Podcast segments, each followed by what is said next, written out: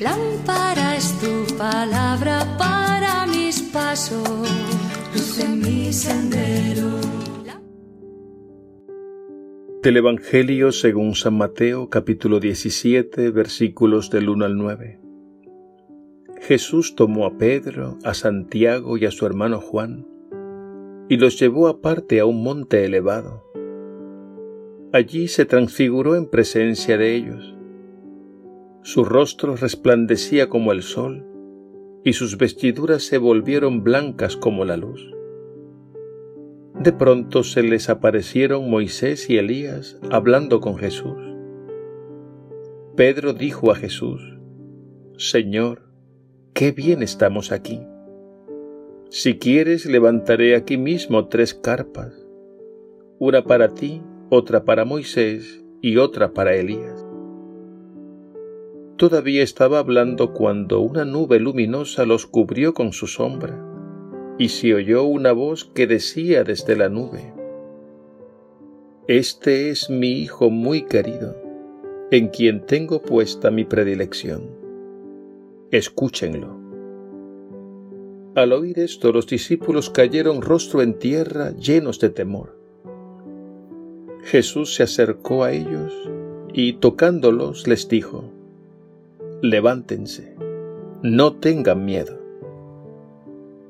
Cuando alzaron los ojos no vieron a nadie más que a Jesús solo. Mientras bajaban del monte, Jesús les ordenó, no hablen a nadie de esta visión hasta que el Hijo del Hombre resucite de entre los muertos. Palabra del Señor. Gloria a ti, Señor Jesús.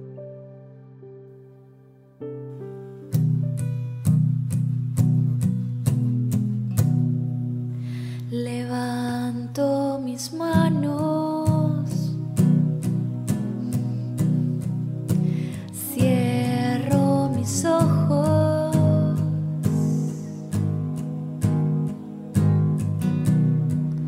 Para proclamar.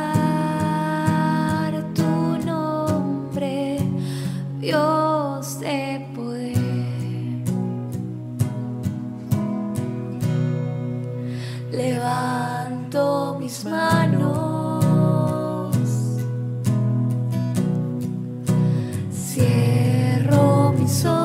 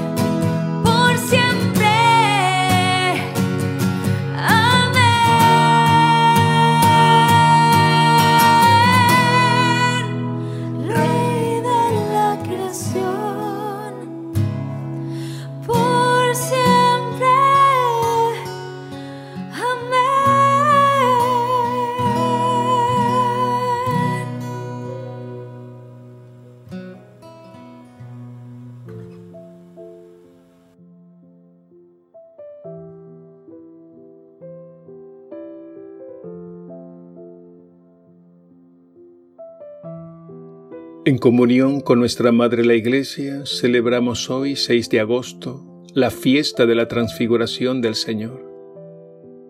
Para adentrarnos en la contemplación y meditación de este misterio de luz, es necesario fijar nuestra mirada en Jesús y acoger en nuestro interior todo el esplendor de la verdad que irradia su persona. El Padre Dios declara solemnemente, este es mi Hijo muy querido, escúchenlo. Todo parte de ahí. Si le prestas toda la atención y lo escuchas, lo llegarás a amar. Al amarlo lo entenderás y al entenderlo lo seguirás con todas sus consecuencias. Y para que se dé todo este itinerario espiritual es necesario que acojamos la invitación de Jesús a subir a la montaña. Recordemos que en la Biblia la montaña simboliza el lugar del encuentro con Dios. Jesús toma la iniciativa, sube a la montaña con sus discípulos y se transfigura delante de ellos.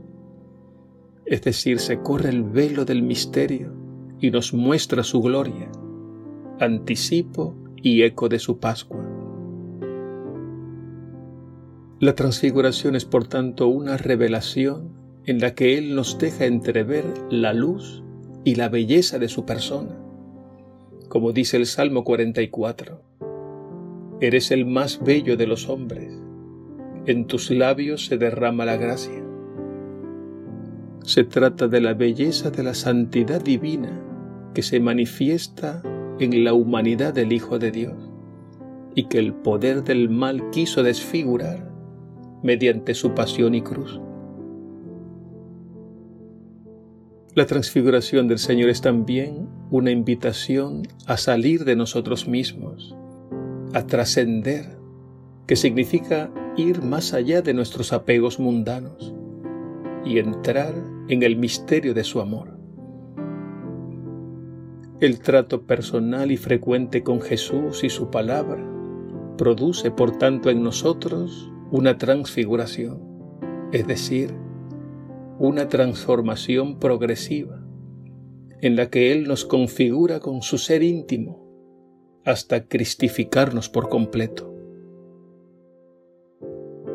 Esta transfiguración la podemos contemplar también en María, Madre de Jesús y Madre nuestra, y en los santos y santas, amigos de Jesús e hijos de Dios. San Pablo formula este misterio luminoso cuando nos dice, nosotros somos ciudadanos del cielo, de donde aguardamos como Salvador al Señor Jesucristo.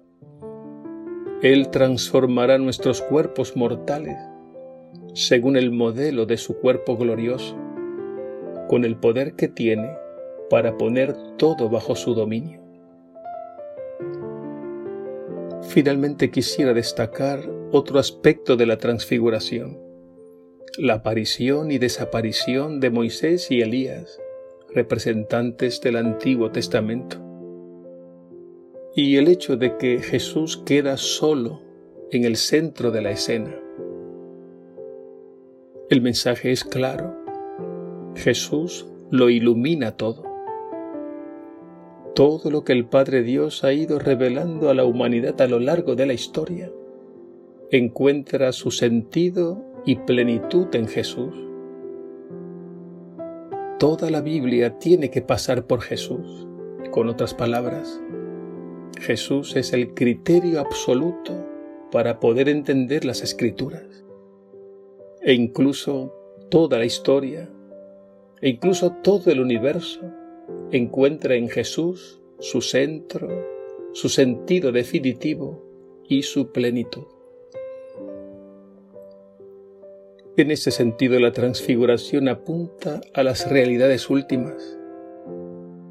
Vemos aquí consumado anticipadamente el plan de Dios de la salvación, tal como lo describe San Pablo en el capítulo primero de la carta a los Efesios, y citamos. Este es el plan que había proyectado realizar por Cristo cuando llegase el momento culminante, hacer que todas las cosas tuviesen a Cristo por cabeza, las del cielo y las de la tierra. Y como dice la carta a los hebreos en su primer capítulo, Dios en esta etapa final nos ha hablado por medio de su Hijo, a quien nombró heredero de todo y por quien creó el universo. Él es el esplendor de su gloria e imagen de su ser. Contemplemos admirados a Jesús transfigurado. Escuchemos sus palabras y dejemos que Él haga su obra en nosotros y a través de nosotros en favor de nuestros hermanos.